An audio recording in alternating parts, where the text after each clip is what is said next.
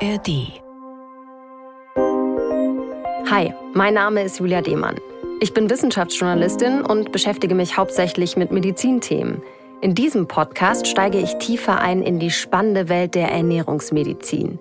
Zusammen mit den NDR Ernährungsdocs aus dem bekannten Fernsehformat mit bewegenden Patientengeschichten und mit ganz vielen Tipps für alle, die gesund und lecker essen wollen. Alle Folgen findet ihr in der ARD Audiothek und am Ende jeder Folge haben wir ein Rezept für euch. Heute ist es ein Rezept für einen leckeren Shake. Die Ernährungsdocs. Ein Podcast vom NDR.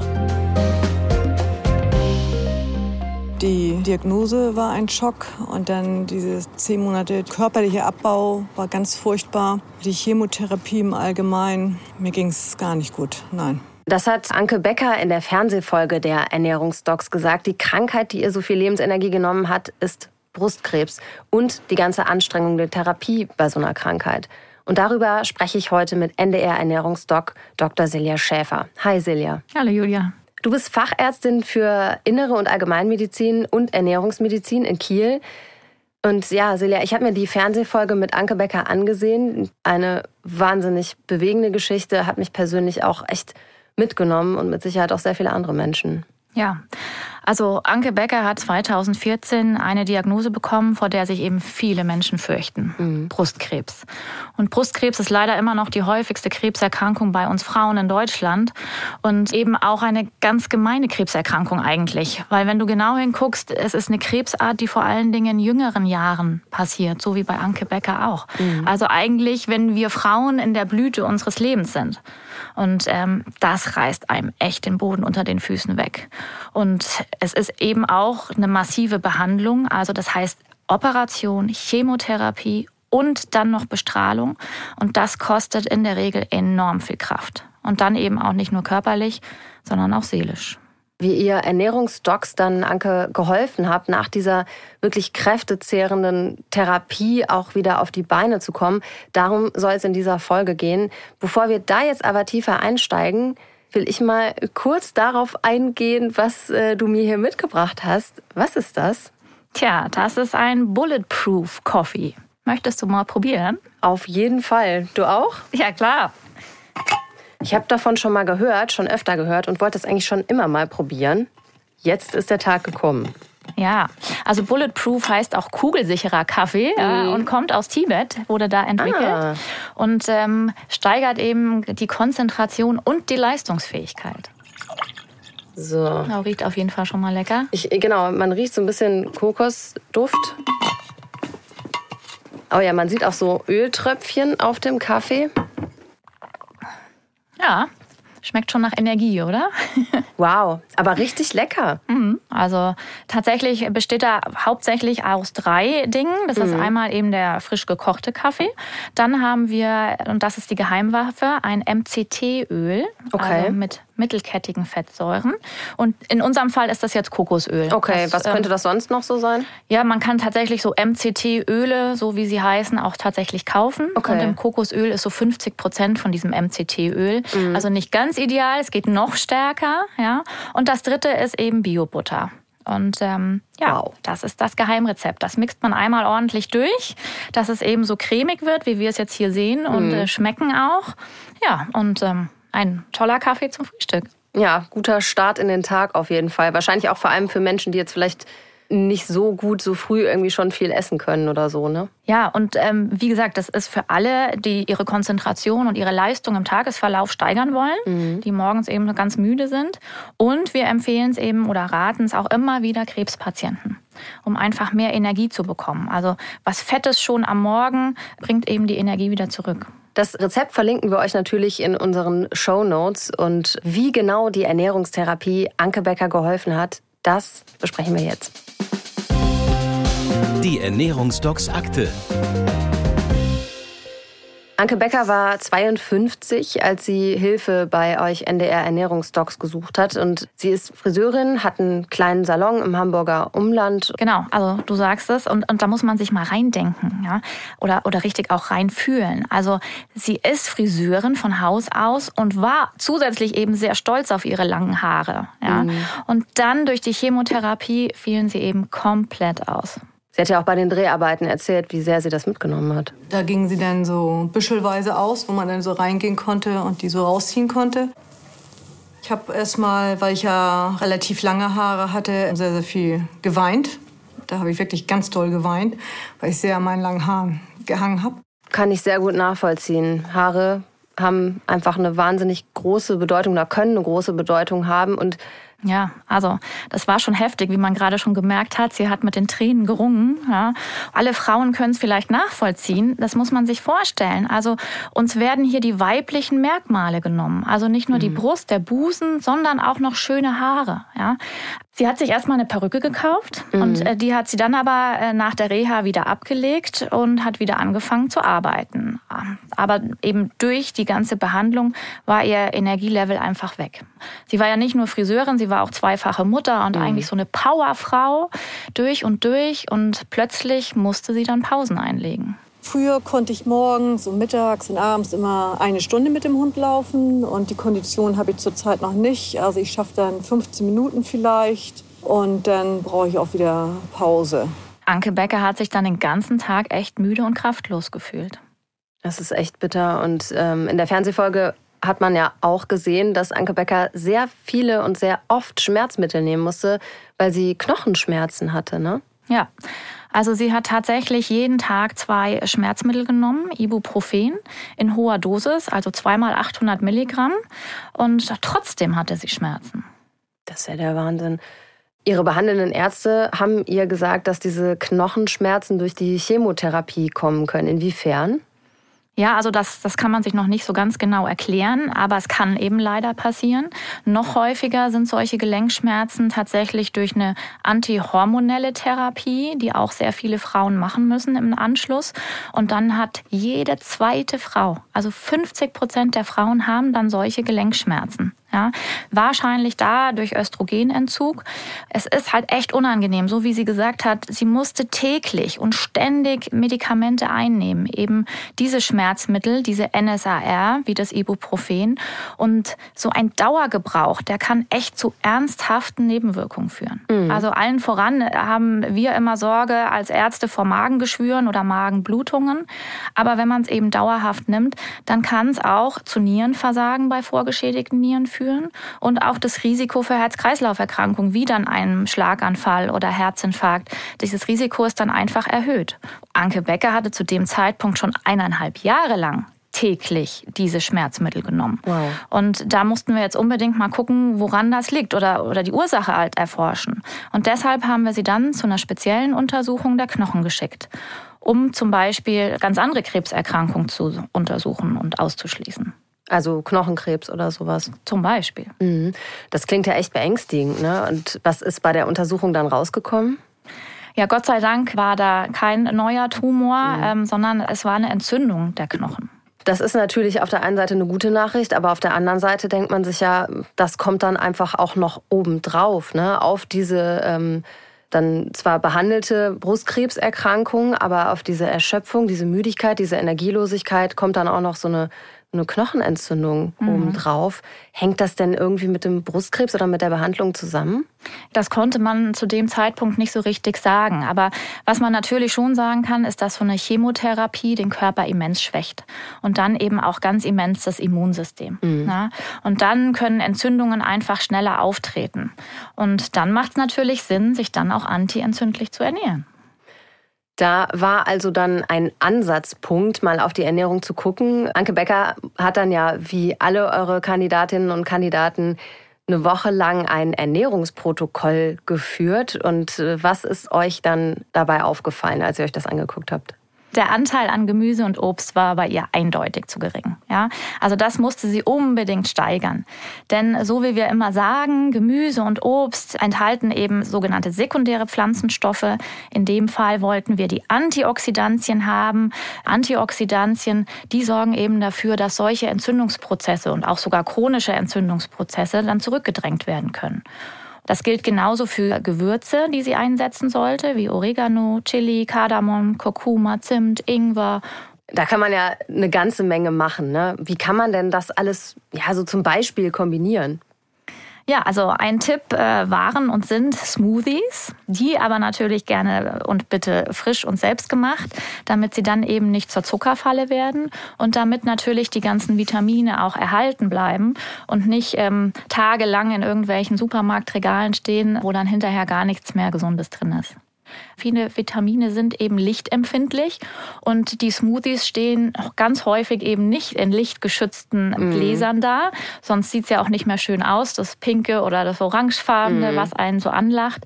Und durch dieses lange Stehen gehen aber ganz viele Vitamine eben verloren mit der Zeit. Ich mache mir tatsächlich zwischendurch auch mal ganz gerne einen Smoothie zu Hause, einfach so als gesunden Snack zwischendurch. Und wir werden gleich auch mal hier eins zusammen mixen.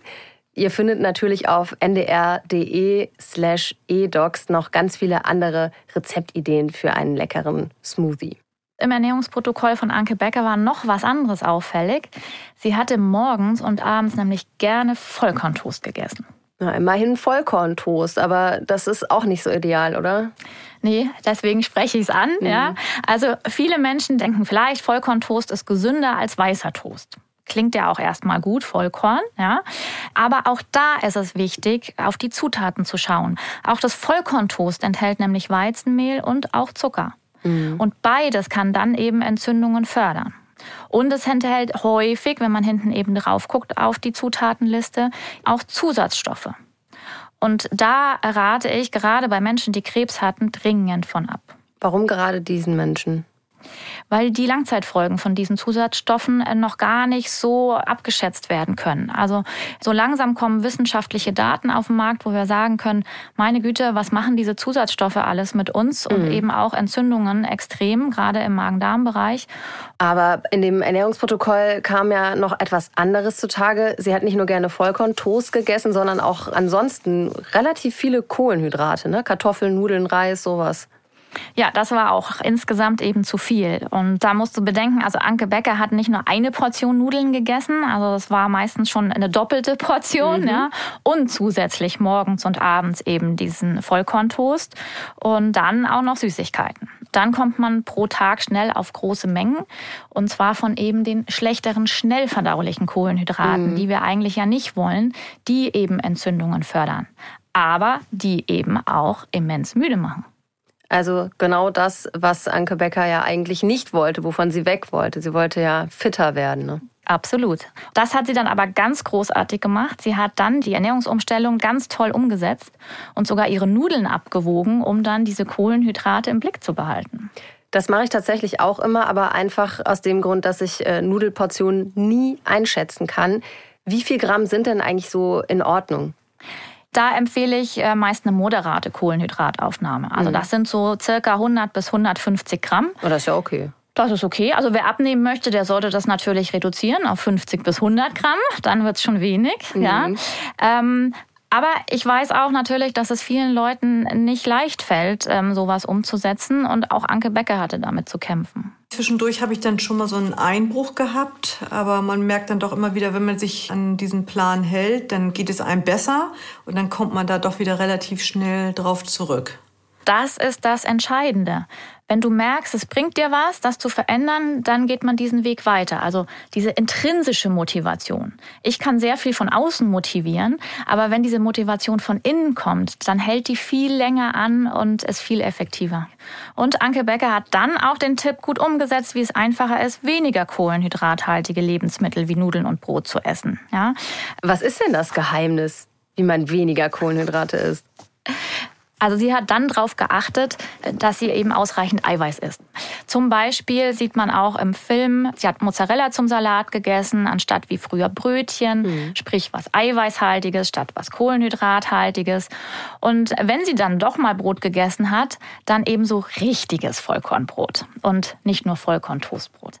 Und die Ernährungsstrategie als Ganzes hat dann eben schon gezeigt, dass sie erfolgreich weitergehen konnte. Und nach ein paar Wochen hat sie es selbst so toll gemerkt, dass sie da eben dran geblieben ist. Ich steige morgens aus dem Bett und kann mich gleich besser bewegen. Also es ist nicht mehr so, dass mir da morgens immer gleich die Oberschenkel wehtun und dass ich nicht die Treppen runterkomme dass ich mich dann immer so festhalten muss und Stufe für Stufe machen muss. Ich kann normal die Treppen runtergehen und daran merke ich, dass es mir besser geht. Und nach circa einem Vierteljahr hatte sie dann ihren äh, Abschlusscheck bei euch auf dem Hausboot und sie hat einen Schrittzähler von euch mitbekommen. Sie konnte ja vorher nicht so viele Schritte gehen und hat äh, ihre Schrittzahl am Tag aufgeschrieben. Das hat uns auch mega gefreut. Ja? Also das Ergebnis war wirklich beeindruckend. Anfangs ähm, hatte Anke Becker eben nur so 2500 Schritte am Tag geschafft. Und jetzt waren es teilweise um die 10.000. Also Richtig gut. das Top-Ziel schlechthin. Und einmal war sie sogar im Möbelhaus und hat 14.000 Schritte geschafft. Also. Das ist also der Geheimtipp. Wer sich fit halten will, sollte ins Möbelhaus gehen. Aber den ganzen Tag Zeit lassen am besten. Richtig gut, ja, finde ich super. Ja, und durch mehr Bewegung und andere Ernährung hat sie dann auch noch drei Kilo abgenommen. Mhm. Und das ist ernährungsmedizinisch natürlich immer toll, weil damit hat sie auch ordentlich Bauchfett verloren. Und dieses Bauchfett produziert eben Botenstoffe, die das Krebsrisiko erhöhen können, dass sie vielleicht sogar erneut Krebs, wollen wir es gar nicht groß aussprechen, aber erneut Krebs kriegen könnte. Und das hat sie massiv reduziert. Also mega. Was hatte sich denn bei den Knochenschmerzen getan? Das glaubst du mir jetzt nicht. Sie hatte kaum noch Knochenschmerzen und sie brauchte eben seit Wochen keine Schmerzmittel mehr. Richtig gut. Das heißt, damit hat sie ja auch die ganzen möglichen Folgeerkrankungen oder Folgen eben dieses Schmerzmittelkonsums auch reduziert. Ganz genau. Ich war natürlich neugierig und habe mit Anke Becker telefoniert, wollte wissen, wie es ihr aktuell so geht. Die Brustkrebserkrankung und auch die Dreharbeiten sind ja schon eine Weile her. Also das Gute ist, der Krebs ist nicht zurückgekommen, nach wie vor, aber sie hat gerade echt ein paar andere gesundheitliche Baustellen. Wie geht's Ihnen aktuell? Im Augenblick nicht so gut. Ich habe jetzt noch Arthrose in beiden Knien. Mhm. Und mir wurde am Dienstag mitgeteilt, dass ich neue Kniegelenke brauche. Und da versuche ich jetzt natürlich, ähm, das noch ein bisschen zu umgehen, jetzt äh, mit Akupunktur, jetzt nochmal einen Schwung mit Gewichtsabnahme. Haben Sie denn das Gefühl, dass Ihnen das ein bisschen hilft, auch einfach in dem Sinne von, ich kann vielleicht selber irgendwas tun oder haben Sie das Gefühl? Ja, doch. Also ich finde, dass man mit Ernährung ganz viel machen kann, ausrichten kann. Mhm. Und jetzt muss eben den Schlendrian da wieder so ein bisschen rausbekommen und dann hoffe ich, dass ich das dann nochmal schaffe jetzt. Ja, also die Arme ist echt sehr gebeutelt, aber man merkt einfach, sie hat immer noch den Willen, da wirklich ja. was gegen zu tun. Ist also wirklich eine Powerfrau. Ja, sie hat es selber ja auch so ein bisschen erwähnt. Der Schlendrian kam mhm. wieder. Das ist auch was ganz Normales. Ja, es passiert mir genauso wie vielen anderen. Aber das Schöne ist, so wie sie es auch beschreibt, sie hat vorher gemerkt, mit Ernährung kann sie ganz viel bewirken. Ja. Und jetzt weiß sie, die Beschwerden, die sie jetzt hat, kann sie auch wieder selbst beeinflussen. Sie kann selbst Verantwortung übernehmen und macht das jetzt wieder. Mhm. Also ich bin da bester Dinge, dass auch das wieder gut werden wird. Um jetzt nochmal auf den Krebs zurückzukommen, den sie ja zum Glück nach wie vor besiegt hat. Es gibt ja viele Menschen, die gerne präventiv etwas gegen eine Krebserkrankung tun wollen. Eine Antikrebsernährung an sich, die gibt's nicht, das muss man ja ganz klar sagen. Aber es gibt eben ganz viele Ernährungstipps, was man präventiv machen kann, auch für Menschen, die eben schon mal an Krebs erkrankt sind. Und da gucken wir jetzt mal genauer hin. Das Ernährungsdocs Wissen. Silja, es wäre ja so schön, wenn man sagen könnte, ich kann mich einfach gesund ernähren und dann kriege ich keinen Krebs. Aber so einfach ist es nicht, oder? Nee, leider ist es nicht so einfach und das ist auch ganz wichtig zu wissen. Also bei einer Krebsentstehung spielen eben sehr viele Faktoren zusammen. Ja, mhm. Umweltfaktoren, genetische Faktoren und leider immer auch so ein bisschen der Zufall. Aber ganz klar, durch eine angepasste Ernährung kann jeder einzeln dazu beitragen, sein eigenes Krebsrisiko zu minimieren, beziehungsweise eine Tumorerkrankung eben nicht zu begünstigen. Ja, ein Faktor, der bei der Entstehung von Krebs in verschiedenen Organen ja durchaus eine Rolle spielt, ist ja Übergewicht. Ne? Also ich glaube bei Darmkrebs, Leberkrebs, auch bei Brustkrebs oder Nierenkrebs zum Beispiel der Fall. Wieso ist das so? Das ist ganz extrem und eindeutig nachgewiesen. Und da äh, spielt das Bauchfett eine ganz wichtige Rolle. Denn unser Bauchfett, die Fettzellen im Bauchraum selber, die können eben verschiedene Dinge produzieren. Also mhm. zum einen Hormone, ganz wichtig Botenstoffe wie TNF-Alpha, was das Ganze provoziert, oder Wachstumsfaktoren. Ja? Und das kann zu chronischen Entzündungen kommen. Und diese Wachstumsfaktoren vor allem, vielleicht wenn man die rausnimmt, die führen eben dazu, dass Zellen sich schneller und vermehrt teilen. Mhm. Und damit ist das Risiko für eine Entartung erhöht.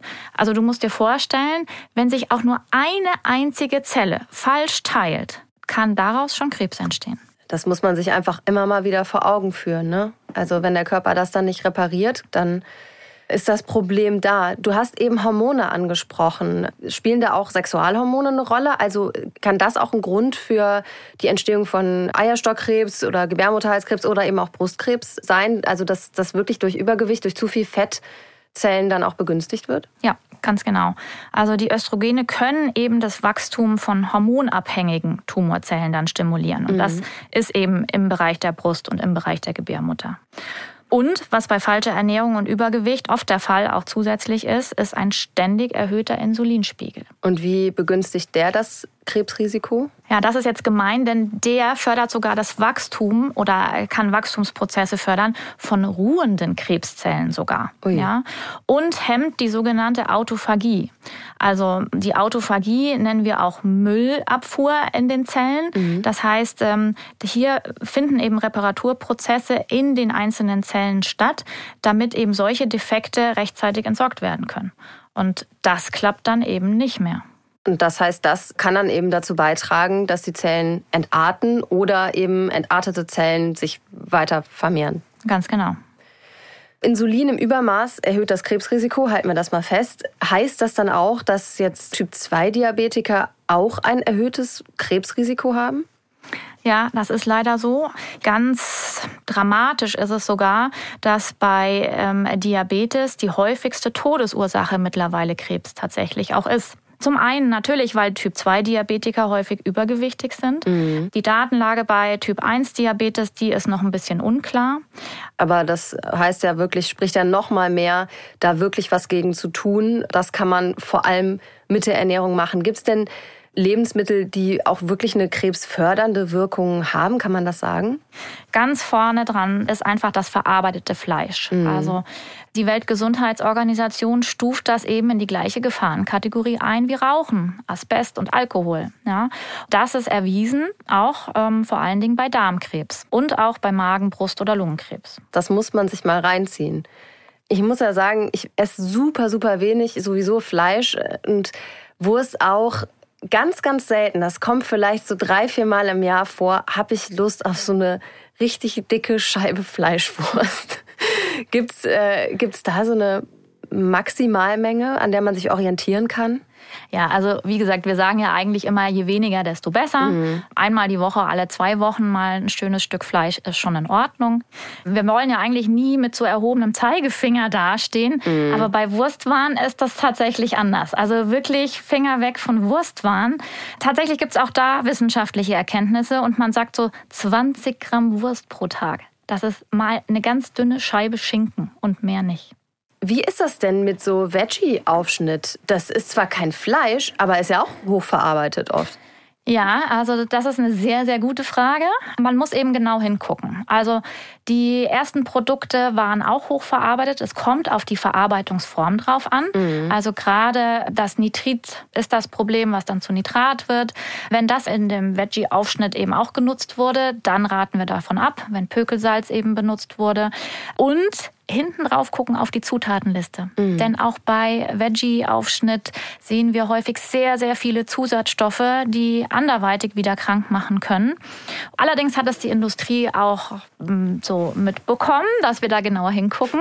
Und ähm, es gibt immer mehr gute Wurst, also oder Veggie-Aufschnitt. Ja, also da tut sich schon was. Es lohnt sich der Blick auf die Zutatenliste. Jetzt haben wir ganz viel über verarbeitetes Fleisch schon gesprochen. Was gilt denn noch als krebsfördernd? Energiedichte Lebensmittel. Also ein hoher Kaloriengehalt. Ja, also was ich genau damit meine, ist eigentlich Zucker. Süße Getränke, Softdrinks, Energydrinks. Zucker ist auch häufig in Fastfood, natürlich in Süßigkeiten, in Backwaren, in Eis, ja. Also man kann sagen, allgemein kann eben zu viel Zucker und auch zu viel Salz. Aber Zucker ist ja jetzt im Fokus, die Entzündungen eben anfeuern. Und Fertigprodukte und Fastfood enthalten eben nicht nur Zucker und Salz, sondern wie die Veggie-Wurst auch viele Zusatzstoffe mhm. und kaum Nährstoffe. Also nicht die Nährstoffe, die unsere Zellen eigentlich brauchen die wir eigentlich haben wollen. Ja. Und diese ganzen Zusatzstoffe erscheinen uns krank zu machen. Und vor allen Dingen, hatte ich ja schon gesagt, im Magen-Darm-Bereich, mhm. unser Darmmikrobiom ist jetzt in aller Munde. Es sieht so aus, dass deshalb eben Darmkrebs in jüngeren Jahren wirklich jetzt häufiger auftritt. Also schon bei 20, 30 bis 40-Jährigen, äh, wo wir früher nie an Darmkrebs gedacht hatten, das kommt jetzt leider. Ja, da habe ich letztens auch ähm, Studienergebnisse zu gesehen. Das hat mich sehr beunruhigt, muss ich sagen. Liegt das wirklich daran, weil eben junge Menschen so viel ja, Schrott essen? ja. ja, also das ähm, müssen wir jetzt noch abwarten. Die Zusatzstoffe sind sicherlich ein großer Faktor. Was aber schon erwiesen ist, dass eben diese Süßgetränke ein Problem sind. Mhm. Die ganzen Softdrinks, wo sehr viel Zucker drin ist. Ja. Also Zucker und Salz im Übermaß problematisch. Bei Zucker weiß ich mittlerweile, dass 25 Gramm die maximal empfohlene Tagesmenge ist von der WHO. Wie ist das bei Salz? Da empfiehlt die Deutsche Gesellschaft für Ernährung so maximal 6 Gramm Salz pro Tag. Ein guter Teelöffel. Okay, das klingt irgendwie, also so pur jetzt so ein Teelöffel, das ist schon viel, aber ansonsten finde ich, klingt das nicht so viel. Mhm. Jetzt haben wir ganz viel darüber geredet, was schlecht ist. Jetzt lass uns noch mal einmal darüber reden, was gut ist. Da bleibt ja eigentlich ziemlich viel noch über. Ja, klar. Wir wollen ja auch, dass alle bunt essen und vielfältig essen.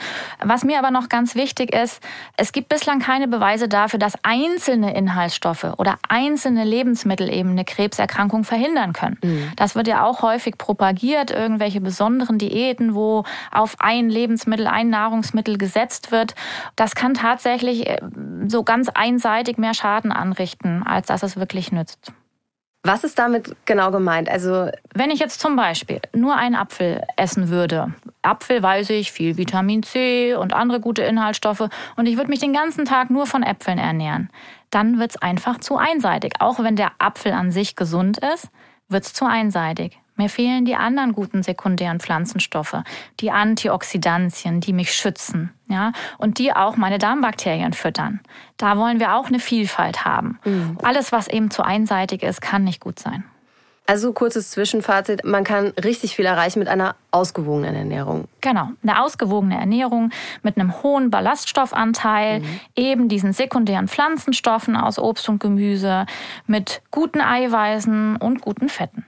Okay, gehen wir das mal so im Schnelldurchlauf äh, durch. Ballaststoffe, wie viel? Äh, zack, zack. Ähm, ja, mindestens 30 Gramm, aber da gibt es kein Limit eigentlich nach oben. Mhm. Allein schon diese 30 Gramm zu erreichen, ist für viele schon sehr schwer. Gemüse, Vollkorn, Getreide, Hülsenfrüchte, wo sind die noch drin? Obst natürlich. Mhm. Und ähm, wichtig ist es, bitte immer auch die Schale mit zu essen und zu verwenden, denn meistens sitzen die Ballaststoffe unter der Schale. Eine Liste mit guten Ballaststoffquellen, die gibt es natürlich auch auf ndr.de und die verlinken wir euch in den Show Notes. Es gibt sogar eine ganz große Studie, die mehr als 500.000 Menschen über 15 Jahre hinweg beobachtet hat. Die EPIC-Studie, also European Prospective Investigation of Cancer. Und die zeigt eine eindeutige Korrelation eben zwischen einer ballaststoffreichen Ernährung und einem geringeren Magen- und Darmkrebsrisiko. Also ich kann nur sagen, ran an die Ballaststoffe. Ich bin da sehr fleißig bei. Seit ich diesen Podcast mache, esse ich vorzugsweise Kichererbsen. Ich habe die am Anfang nicht gemocht und habe es jetzt einfach dann irgendwann nochmal probiert. Finde ich richtig gut. Also noch mehr Kichererbsen und Leinsamen für mich. Gemüse, Gemüse, Gemüse. Hülsenfrüchte wie die Kichererbsen. Also wenn man sich die Liste mit den Ballaststoffquellen dann mal anschaut, dann sieht man ganz oben oder den meisten Ballaststoffgehalt haben tatsächlich Schwarzwurzeln. Also wenn ich eine Portion Schwarzwurzeln am Tag esse, dann habe ich schon den ganzen Ballaststoffbedarf für den ganzen Tag gedeckt was natürlich kaum jemand isst. Aber wie du sagst, Kichererbsen, das wäre natürlich großartig, ja. Also das ist der andere große Punkt. Die Hülsenfrüchte machen mhm. so viel aus. Also eine Portion Hülsenfrüchte bringt schon so 15 Gramm Ballaststoffe am Tag. Das sollte man sich wirklich merken und umsetzen, denn ähm, so Blattgemüse, also grüner Salat, egal welcher, der hat gar nicht so viel Ballaststoffe. Also schön mixen ist die Devise und ich kann auch in Salat die Kichererbsen reinpacken. Kokosflocken obendrauf, Leinsamen Leinsamen drüber, Nüsse, wunderbar. Ja? Hervorragende Mahlzeit mit viel Ballaststoffen. Fette hast du auch gesagt, spielen eine große Rolle. Aber bei Fett ist ja wirklich auch wieder, da gibt es die guten und die schlechten. Wo sind gute Fette drin? Ja, also wir lieben ja mittlerweile unsere Omega-3-Fettsäuren. Ja, vorwiegend in einem fetten Seefisch mm. sind das diejenigen, die uns wirklich gesund erhalten. Was wären das so für Fische? Makrele, Hering, Lachs oder ich komme jetzt gerade aus Kiel, die Sprotten, die Kieler Sprotten. Also das sind so ideale Fischsorten. Ich sehe schon, ich sollte öfter nach Hamburg fahren. Da ist man ja hier auf jeden Fall an der Quelle. Ja, ganz genau. Du kannst es natürlich auch in Ölform nutzen. Also mhm. Algenöl oder Fischöl. Das sind die marinen Omega-3-Fettsäuren. Und auf der anderen Seite haben wir eben noch die pflanzlichen Omega-3-Fettsäuren. Auch da können wir Öle nutzen, wie das Leinöl, Hanföl, Walnussöl oder Rapsöl. Oder eben das Ganze dann in Form von Leinsamen, Hanfsamen, Walnüsse, wer eben kein Öl mag. Proteine ist ganz wichtig, ne? gerade wenn man halt eben nicht so viele oder weil man nicht so viele Kohlenhydrate essen soll. Gut für niedrigen Insulinspiegel. Die kleinsten Bausteine der Proteine sind unsere Aminosäuren. Mhm. Und da gibt es eben auch ähm, lebensnotwendige Aminosäuren, die unsere Zellen nicht selber herstellen können und die die Zellen aber brauchen als Bau- und Reparaturstoff. Das ist eben total wichtig, um genug Abwehrzellen dann auch bilden zu können. Und da vor allem dann pflanzliche Proteine? Nö, das ist ähm, jedermanns Sache. Also wir haben zum einen zwei, wir haben ja zwei große Blöcke. Wir haben einmal die tierischen Eiweiße, die tierischen Proteine und die pflanzlichen Proteine. Und die tierischen werden von unserem Körper natürlich besser verstoffwechselt, weil es mehr äh, dem Menschen ähnelt. Mhm. Ja? Also die Omega-3-Fettsäuren hätte ich dann gleich noch beim Fisch mit dabei und Eiweiß, aber auch Eier, Milchprodukte. Fleisch will ich jetzt gar nicht so betonen, aber natürlich auch helles Fleisch ist mal erlaubt.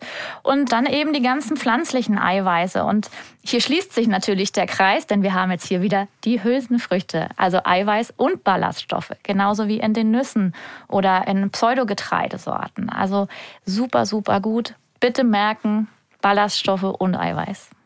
Ballaststoffe, Eiweiß und gute Fette. Also ich finde, auf der Seite der Krebsrisiko senkenden Lebensmittel stehen mindestens genauso viele wie auf der Seite der krebsfördernden Lebensmittel. Ich hoffe noch viel mehr. Ich hoffe noch viel mehr und viel bunter. Aber ganz wichtig ist eben nochmal zu betonen, also präventiv kann man eben sehr viel machen, dass ich gar nicht erst an Krebs erkranke. Da kann man diese ganzen allgemeinen Empfehlungen auch gerne umsetzen und sich dran orientieren. Natürlich auch im therapeutischen Bereich. Also wenn ich jetzt Krebs habe, habe oder hatte. Mhm. Aber auch ganz wichtig ist einfach zu wissen, wenn ich eben noch zusätzliche Beschwerden habe, wenn ich unter Untergewicht leide, beziehungsweise Übelkeit habe durch eine Chemotherapie vielleicht, dadurch natürlich auch viel weniger esse, ins Untergewicht rutsche, ja, dann macht es auf jeden Fall Sinn, sich da noch Hilfe zu holen durch Ernährungsmediziner oder Ernährungsmedizinerin oder Ernährungsberater und in da wirklich professionelle Unterstützung annehmen, damit man da eben gut wieder rauskommt. Jetzt haben wir sehr viele wichtige Punkte oder die wichtigsten Punkte zur Ernährung eben als Baustein dafür, wie man das Krebsrisiko senken kann, besprochen. Und jetzt geht's an die Umsetzung. Und natürlich haben wir hier wieder ein leckeres Rezept für euch. Das Ernährungsdocs Rezept. Wir haben hier wieder unser Körbchen stehen und auch einen Mixer. Was, was haben wir hier alles drin? Pass auf. Das sind alles Zutaten für ein Rezept für einen Blaubeersmoothie. Der geht nämlich ganz fix und der geht so fix, dass wir ihn jetzt auch schnell mal zusammen machen könnten. Mhm. Ja? Also guck mal, wir haben hier Blaubeeren oder Heidelbeeren. Davon nehmen wir mal 100 Gramm. Ja. Das, die sind schon mal gewaschen. Plus zusätzlich eben schön Blattspinat. So, Deckel ab. Mach schön rein da. So, und, und dann haben wir ja vorhin ist. von guten Omega-3-Fettsäuren gesprochen.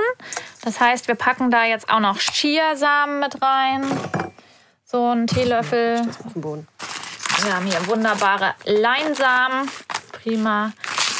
Mhm. Wir können noch Flohsamen, dann haben wir noch mal eine Ballaststoffquelle dabei. Auch ein Teelöffel? Auch ein Teelöffel. Die sehen ja witzig aus, die Flohsamen. Flohsamen sind natürlich auch eine ganz großartige Ballaststoffquelle, die ich eben in so einen Smoothie reintun kann. Mhm. Aber ich könnte die Flohsamen auch einfach nur in Wasser einrühren und trinken. So, ich sehe schon, ähm, Hier gibt es ein paar kleinere Problemchen. Brauchst du Unterstützung? Die das, Flohsamen äh, sind jetzt nicht nur im Mixer, sondern die sind auch überall verteilt hier im Studio. Das äh, ist jetzt zu spät mit der Schere. Wir lösen das Problem hier gleich. Okay. Und hier noch ein bisschen Kokosmilch, damit mhm. wir es eben Wie viel soll davon rein? flüssig haben, so 100 Milliliter ungefähr. Ja, das Problem bei Kokosmilch ist ja immer, dass die so oben fest und unten flüssig ist, ne? Ja. So, ich würde dann noch ein bisschen Flüssigkeit nachkippen. Genau. Ja.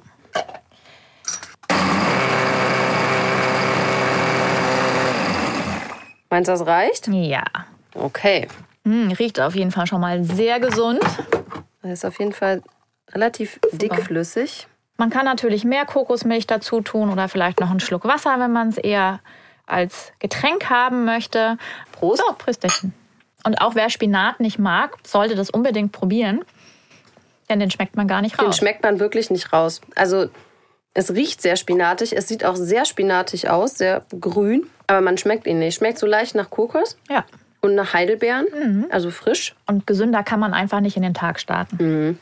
Oder den Tag damit beenden. Auch das. Oder auch das.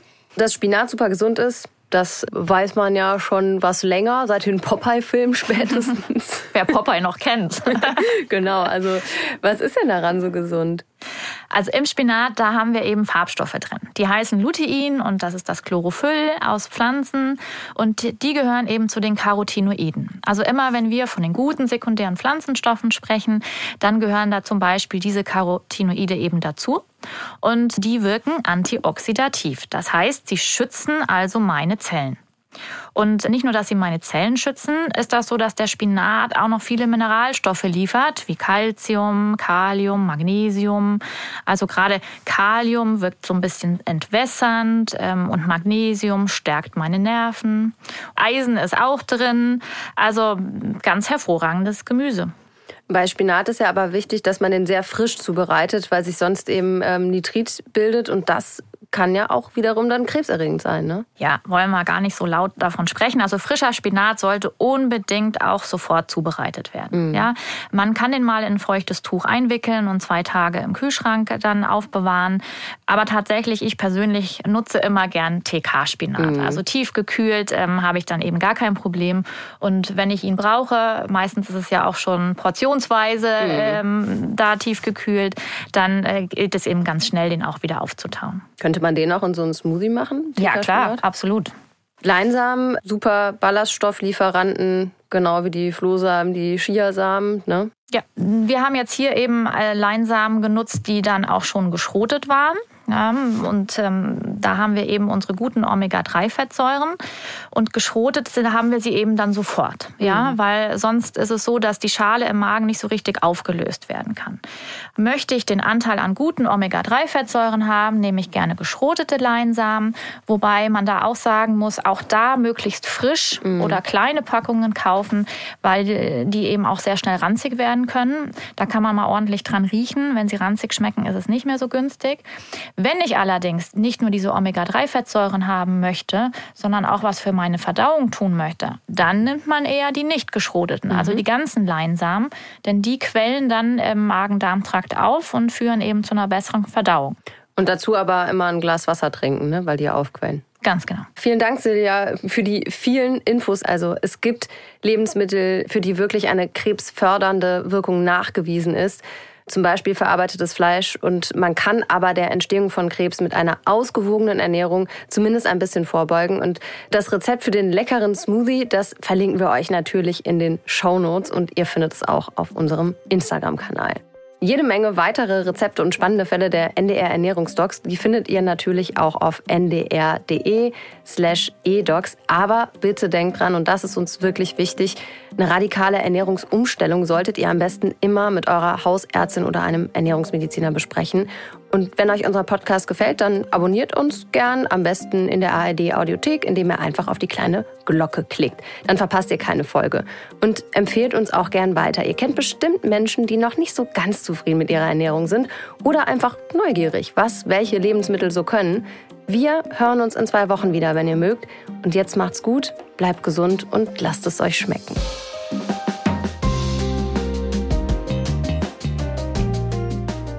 Wenn ihr unsere Ernährungsdocs nicht nur hören, sondern auch sehen wollt, dann guckt doch unbedingt mal in der Themenwelt Gesundheit der ARD Mediathek vorbei.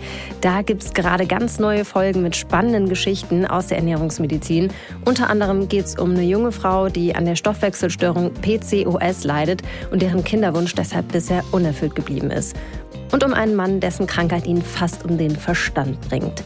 Er hat das Restless Leg Syndrom, kurz RLS. Darüber haben wir in diesem Podcast auch schon gesprochen. Welche Ideen und Tipps die Ernährungsdocs diesmal haben, das erfahrt ihr in der ARD Mediathek. Den Link findet ihr wie immer auch in unseren Show Notes. Die Ernährungsdocs, ein Podcast vom NDR.